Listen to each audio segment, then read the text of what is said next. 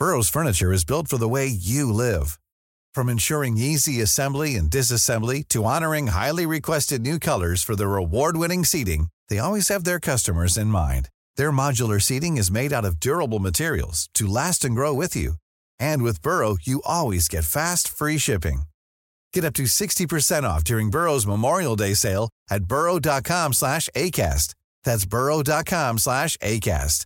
burrow.com slash ACAST.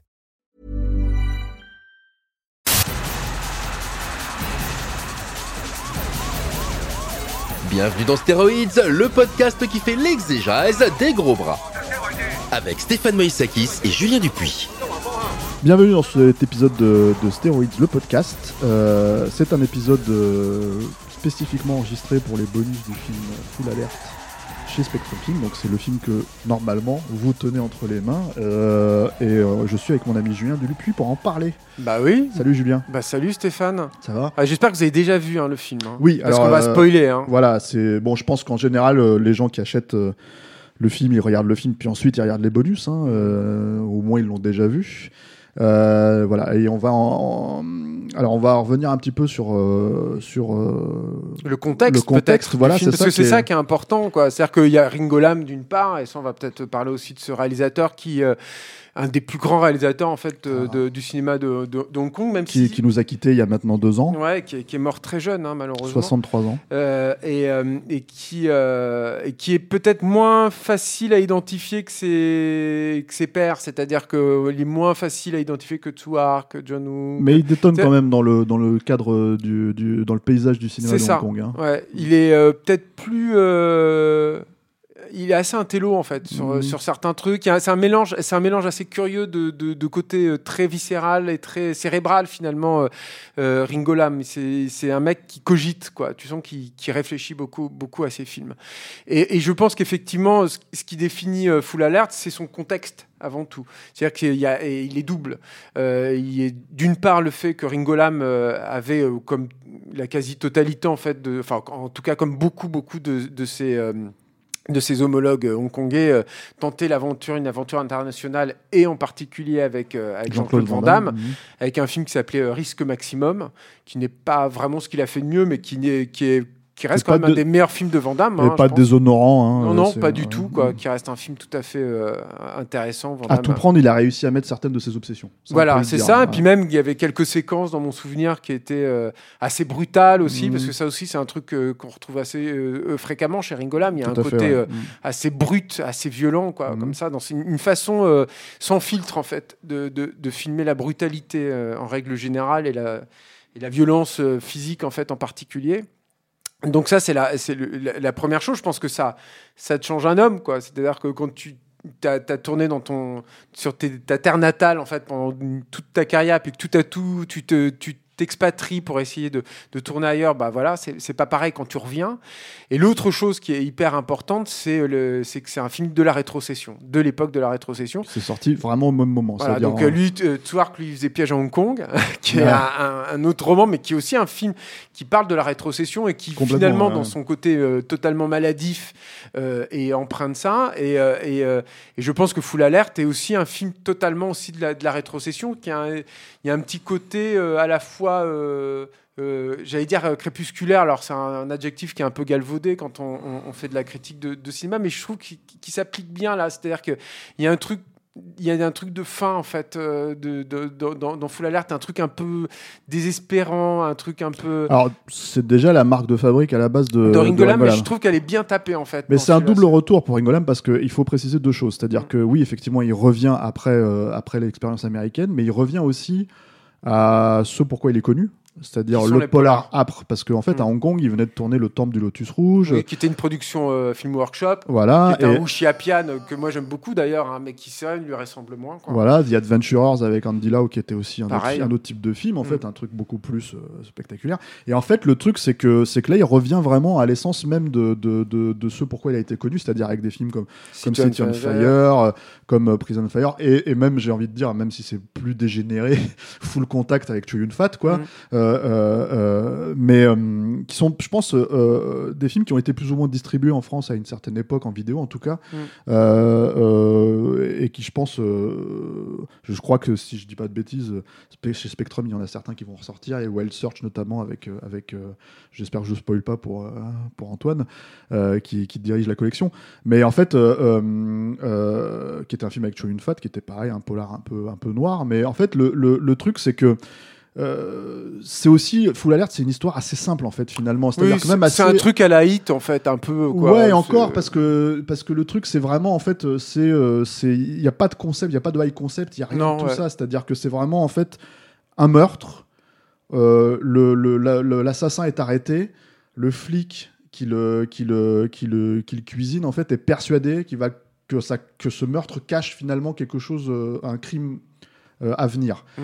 Et, euh, et donc, en fait, il y a, s'en- se s'ensuit un espèce de duel psychologique euh, euh, entre les deux personnages et un, finalement un jeu du chat et de la souris qui fait que en fait euh, chaque personnage va plus ou moins euh, s'intervertir en fait entre guillemets c'est-à-dire que vraiment se, se nourrir l'un l'autre et le méchant enfin si je tentais de parler le, le- le- criminel euh, euh, n'est pas vraiment un méchant. va un peu voilà, s'humaniser, alors que le flic lui-même va, va commencer à, à devenir un peu borderline et sortir un peu du cadre de, de Jusqu'à la, loi. fin, Voilà. qui sera pour le coup un peu plus, euh, un peu plus opératique aussi que Oui, le reste du film. Ça, c'est assez étonnant. C'est-à-dire qu'à la fin, je, je, bon, je vais pas non plus méga spoiler, mais en tout cas sur la confrontation finale entre les deux personnages, tout à coup, euh, il y a une, une intrusion évidente en fait du cinéma là-dedans. C'est-à-dire qu'il y a un système d'incrustation euh, de rage en fait derrière les personnages, Mm. avec des éclairs animés à la main, qui détonnent avec le reste du film. Parce que Mm. c'est aussi, et c'est là où je pense que c'est un film de la rétrocession, c'est aussi un, un, un- un film qui s'inscrit euh, très très profondément à Hong Kong. C'est-à-dire, ce que je- je- j'entends par là, c'est que déjà Hong, Hong Kong est filmé de façon totalement euh, déglamorisée à mort. Enfin, moi, je trouve quoi. C'est-à-dire qu'il y a une, un truc extrêmement euh, assez crade quoi enfin par exemple il y a une scène qui se passe dans une allée vraiment infecte euh, infâme et tout et il y a, pas une complaisance en fait là-dedans mais en tout cas y a, très clairement il te pose le truc dans, dans, dans, les ordures dans les coins euh, d'ordures de, de Hong Kong mais aussi il y a une volonté de de, de, de partager la topographie aussi de Hong Kong, c'est-à-dire de, de- d'assumer le fait que ça se déroule là. Il y a une scène de, de poursuite en voiture où régulièrement on te rappelle à quelle rue ou à quel quartier tu es. Et, et- Et, quand tu connais Hong Kong, tu dis ah ouais putain mais c'est vrai, je suis vraiment avoir Nathan Road, je suis à tout ça. et sans avoir l'air d'y toucher, c'est ça qui est aussi Mm. très intéressant avec la mise en scène euh, euh, de, de Ringo Lam, c'est que c'est un cinéaste en fait qui ne fait pas euh, d'affréterie, tu vois, et Mm. du coup, ce qui fonctionne bien là-dedans. très sec comme voilà, film. ce qui, est, ce qui est très bien fait là-dedans, c'est que malgré tout, en fait, il en joue beaucoup. C'est-à-dire qu'il, dans la topographie, il met vraiment les trucs dans l'espace, ce qui fait que, en fait, ça donne un cadre spectaculaire malgré tout Mm. euh, dans cette poursuite, quoi, Mm. euh, qui fonctionne. Moi, je trouve très très bien. Tu sais Ah, super, exactement hein. qui poursuit qui, comment ça se passe, et en même temps, elle est, elle est presque, j'ai envie de dire. euh, entre guillemets non événementielle dans, le- dans, dans son côté elle est pas spectaculaire mais elle est forte Il y a une volonté chez Ringo Lam dans le film de toute façon de presque de désamorcer le spectaculaire. Il y a Mm. une scène que moi je trouve assez euh, euh, éloquente en fait là-dessus où les flics doivent défoncer une porte.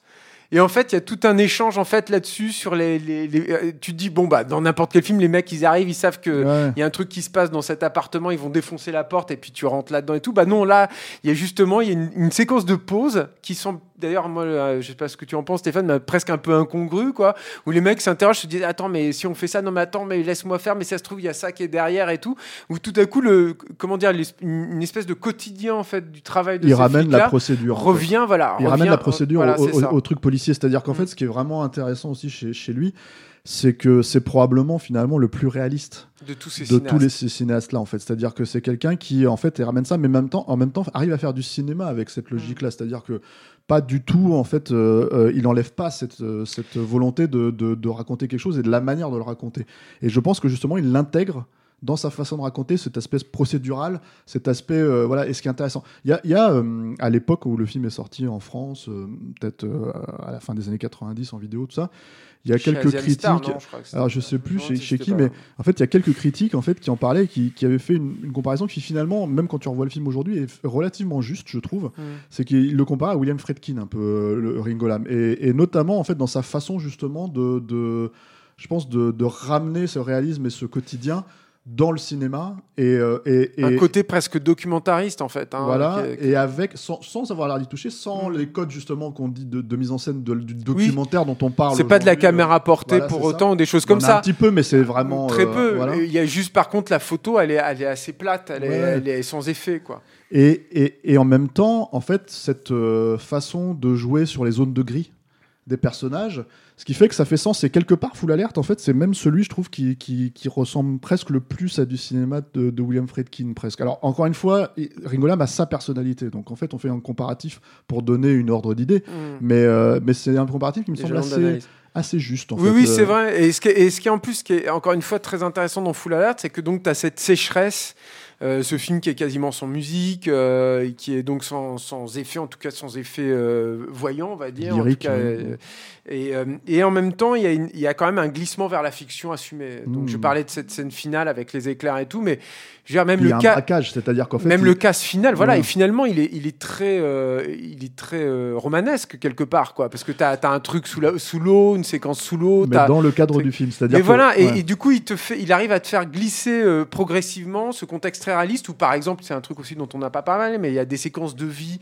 très quotidiennes en fait du flic. Et le film prend Mm. le, le film prend le temps en fait de s'arrêter là, de s'arrêter sur bah, comment ça se passe avec sa femme et comment ça se passe dans son appartement. Et Parce qu'il en joue en fait Il après en dans joue le, dans le, dans scénario mais Et, euh, et, euh, mais pour te faire glisser vers finalement quelque chose de plus en plus romanesque à mesure que ces personnages finalement aussi euh, décollent de tout euh, euh, archétype préétabli, mais aussi de tout euh, finalement modèle un peu plus réaliste et commun, on va dire. C'est-à-dire qu'ils deviennent des, personnages un peu bigger than life parce que justement ils sont décalés par rapport à leur rôle initial. Mais moi, j'ai tendance à penser aussi que quelque part, Ringola, mais surtout avec ce film-là, c'est en ça qu'il est très intéressant dans sa filmographie. Il a vraiment épuré tout ce qui pouvait être des codes.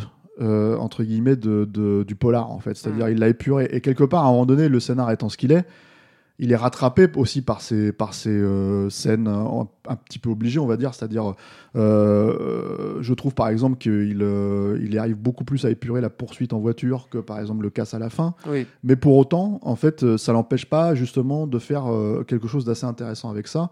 Et, euh, et notamment dans la relation inattendue en fait finalement des deux personnages parce que c'est le cœur du film en fait hein, le- le- la relation entre euh, le, flic et le criminel euh, c'est vraiment ce qu'il y a de plus je pense émotionnellement c'est ce qui fonctionne le mieux en fait quelque part et c'est ce qui te tient en, en haleine parce que globalement on pourrait on pourrait dire que filmé par quelqu'un d'autre ce film ça aurait été un film assez banal et assez classique en fait Euh, ouais, voilà c'est ça Mm. et même dans le cinéma de Hong Kong, parce que le cinéma de Hong Kong, est- qui a- qui a- enfin en tout cas celui qu'on connaît et qui nous, qui nous est beaucoup revenu en France, euh, qui a été beaucoup distribué, c'est un cinéma hyper lyrique, hyper romanesque, hyper euh, euh, excessif. Et là, pas du tout en fait, y compris sur le papier en fait. C'est ça qui est, c'est ça qui est intéressant. Et euh, euh, ce qui est intéressant aussi, je trouve, euh, peut-être à préciser après ce film, c'est que finalement, il a très peu tourné, Ringo Lam, derrière. C'est-à-dire que le gros de sa carrière était déjà passé. Mm. Mais par contre, je pense que ça a Ouais, été bah, un moyen... retrouvé un peu comme tous ces réalisateurs hongkongais. Hein. C'est presque des. Après des cinéastes euh, presque apatrides au niveau, de, au niveau Oui, du cinéma. en fait, fait- l'industrie du cinéma hongkongais s'est quand même euh, vraiment effondrée à la suite de la, de la rétrocession. quoi. Oui, oui, bien sûr. Ah, Il y a eu quand même quelques soubresauts, mais c'est vrai que c'était devenu des gros blockbusters un peu, un peu, voilà, un peu génériques et euh, qui essayaient en tout cas de copier la formule américaine de l'époque. Et l'autre truc, c'est qu'il a quand même tourné quelques films intéressants. Il y a The Victim notamment, en fait, qui était un, un truc assez noir et assez euh, border, enfin horreur, quoi. Mm.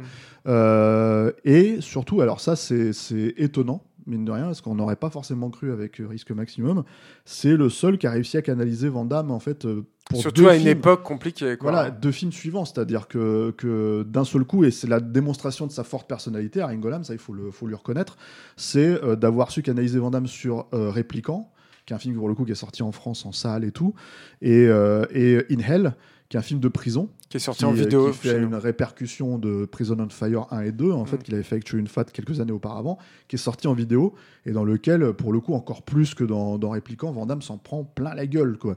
Et, euh, et, et Kim Star, on va dire, comme Van Damme, même s'il était en- sur le retour à ce moment-là, se laisse à ce point euh, trai- maltraité, on va dire, par, euh, par un cinéaste comme Ringo Lam. Euh, c'est un, démon- la démonstration de sa confiance envers lui, et surtout, de l'autre côté, vraiment la, le- le- la force et la, la- la- la- le point de, comment dire, de, j'ai envie de dire oui de, ce, ce- de personnalité en fait la démonstration de personnalité en fait très très forte en fait qui, euh, qui émane de lui quoi C'est un auteur discret, euh, Ringo Lam, mais je pense que ça, ça, ça n'empêche pas. il il n'en reste pas moins un vrai. euh, euh, c'est un joueur d'échecs, en fait, je pense. C'est- Mm, C'est un mm. gars qui, qui plaçait ses pions, et ça se sent hein, dans, dans ce film aussi, hein, dans Full Alert. hein, c'est quelqu'un qui place ses pions.